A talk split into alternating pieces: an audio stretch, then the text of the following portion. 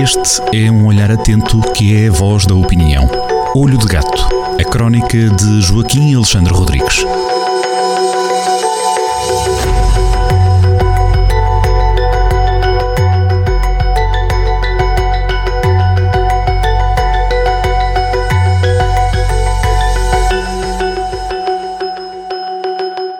Sejam muito bem-vindos a mais uma crónica na rádio de Joaquim Alexandre Rodrigues, Olho de Gato, já sabe, é semanal e cá estamos nós à sexta-feira. Joaquim Alexandre, bem-vindo, boa tarde. Hoje vamos falar de quê?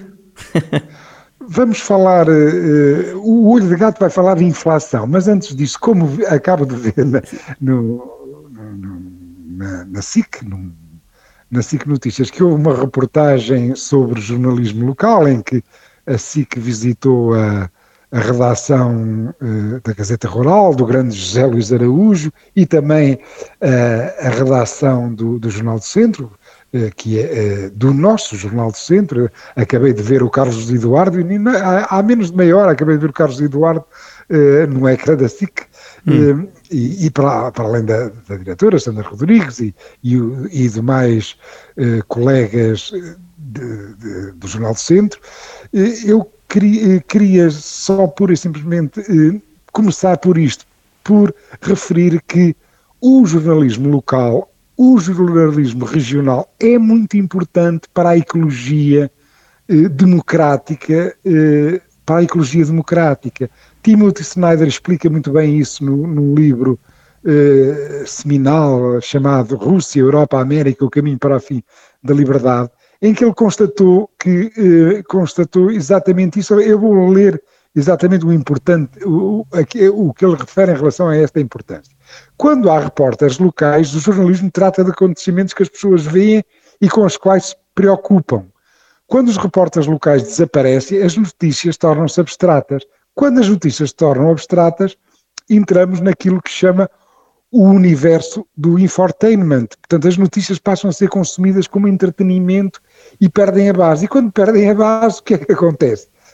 Abre-se o território para as fake news, eh, para, para aquilo que nós estamos a ver agora, que, que é uma trabalheira desgraçada para percebermos o que é que é a verdade e o que é que é a mentira. Eh, eh, nos Estados Unidos, os Estados Unidos tinham, os Estados Unidos da América tinham uma fortíssima imprensa regional que estourou que estourou uh, com a crise uh, de, de, 2008, a crise de, do Lehman Brothers, e ao ter estourado, deu, serviu de adubo para o aparecimento dos Trumps deste mundo, por exemplo, nos Estados Unidos. E na Rússia, por exemplo, nunca houve.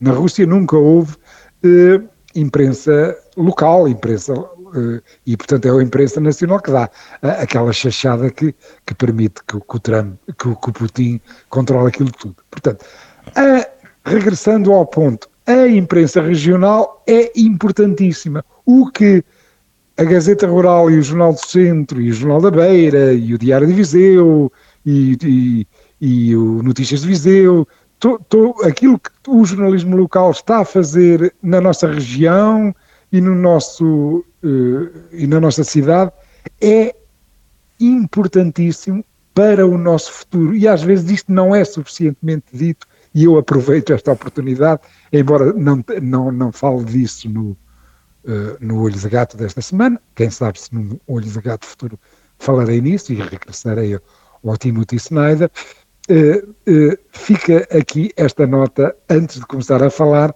no Olho de Gato desta semana, que é sobre a inflação e que também é muito fácil de, de resumir. O, nós estamos a viver outra vez a inflação e, e, e, as pessoas mais novas, as pessoas com, até aos 30 anos, 35 anos, até mesmo 40, não têm memória nenhuma do, do que é viver a inflação.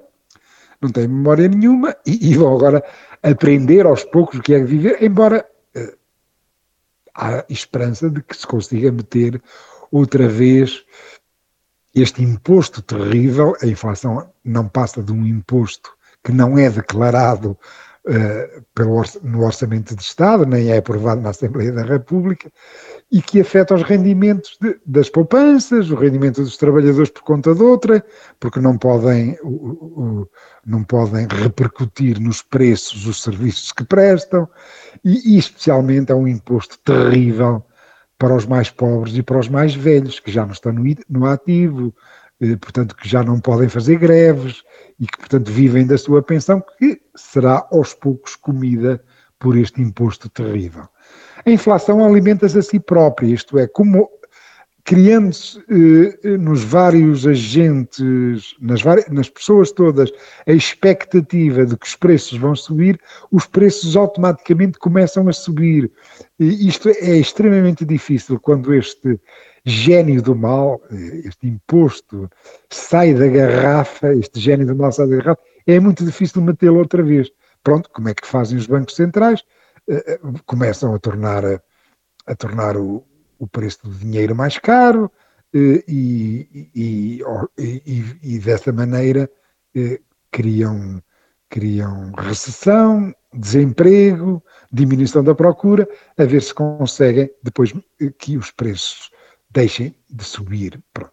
Mas, eh, mesmo assim, só para, para os mais novos perceberem, eu tenho aqui alguns números, claro que os números são sempre muito chatos, mas só, só, só cinco números já dará para perceberem de que não estamos a viver, agora que temos o euro, portanto temos uma moeda forte, não estamos a viver no mesmo cenário que tínhamos nos anos de 1980, naqueles anos anteriores à adesão à, na altura dizia CEE, à União Europeia, eh, as inflações que tínhamos na altura.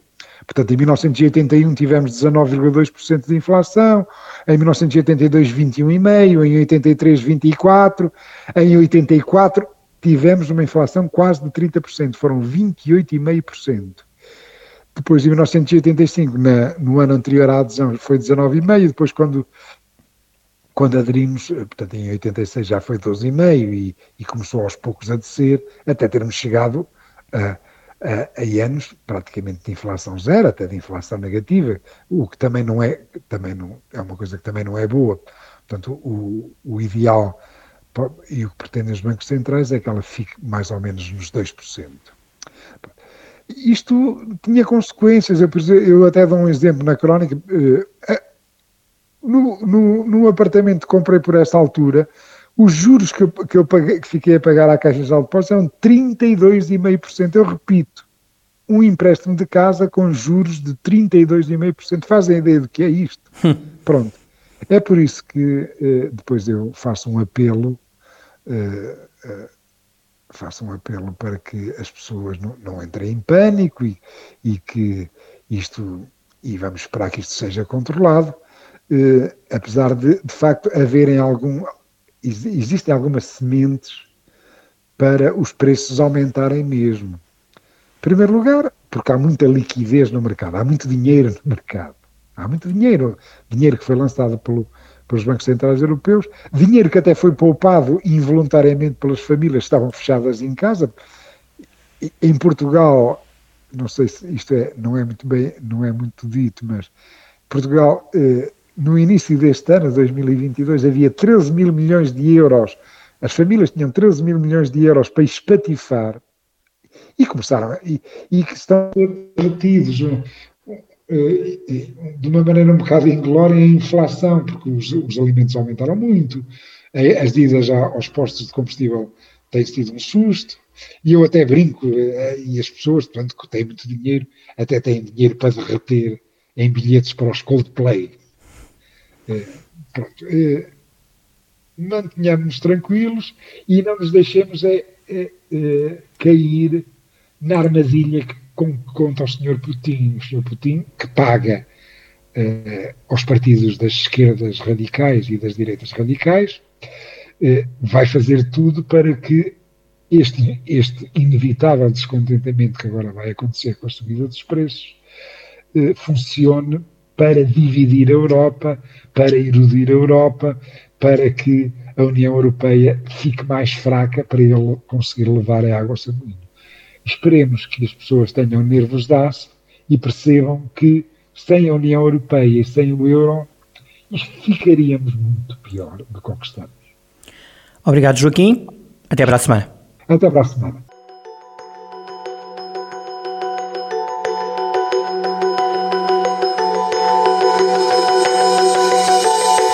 Olho de Gato, a crónica de Joaquim Alexandre Rodrigues, na rádio às sextas-feiras, com repetição nas manhãs de domingo e sempre no digital em jornaldocentro.pt.